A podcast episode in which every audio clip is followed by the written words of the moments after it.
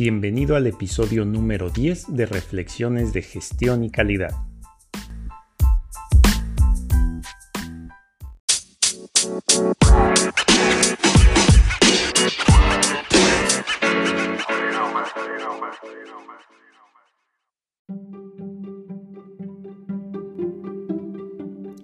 Mi nombre es Luis Iturriaga y hoy vamos a platicar sobre el concepto de no conformidad.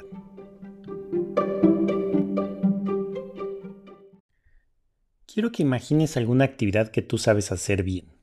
Ahora, quiero que imagines los pasos, criterios, parámetros, materiales e infraestructura necesarios para hacer esa actividad correctamente. A eso le vamos a llamar una buena práctica. Ahora pensemos que en tu organización varias personas deben de seguir dicha buena práctica y decides convertirla en un procedimiento o algún documento similar y ahora es un estándar.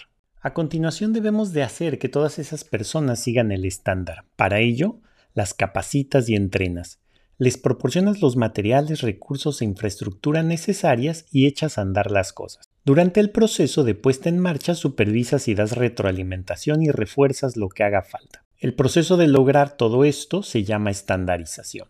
Ahora que todo mundo sigue las cosas como dice el estándar o la buena práctica, sabes que habrá algunos errores e implementas algunos controles como inspecciones, formatos y demás. Un día las cosas no salen bien. En este caso, encuentras que sucedieron varias cosas. Una persona hizo las cosas diferentes al estándar. No usaron la infraestructura que se definió. Algunos se brincaron los controles y algunos de los recursos definidos no estaban disponibles o en buen estado.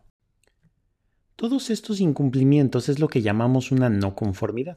Las no conformidades deben analizarse y entender por qué se originaron y tomar acciones, ya sea sobre los estándares, la gente, los recursos, la infraestructura o los controles, para asegurar que las cosas en el futuro salgan de acuerdo a las buenas prácticas. Inclusive podrías cuestionar tu proceso de estandarización o de puesta en marcha. Espero que esta reflexión haga sentido y la puedas visualizar en los procesos de tu empresa o tu área. Me encantaría escuchar tus comentarios y anécdotas.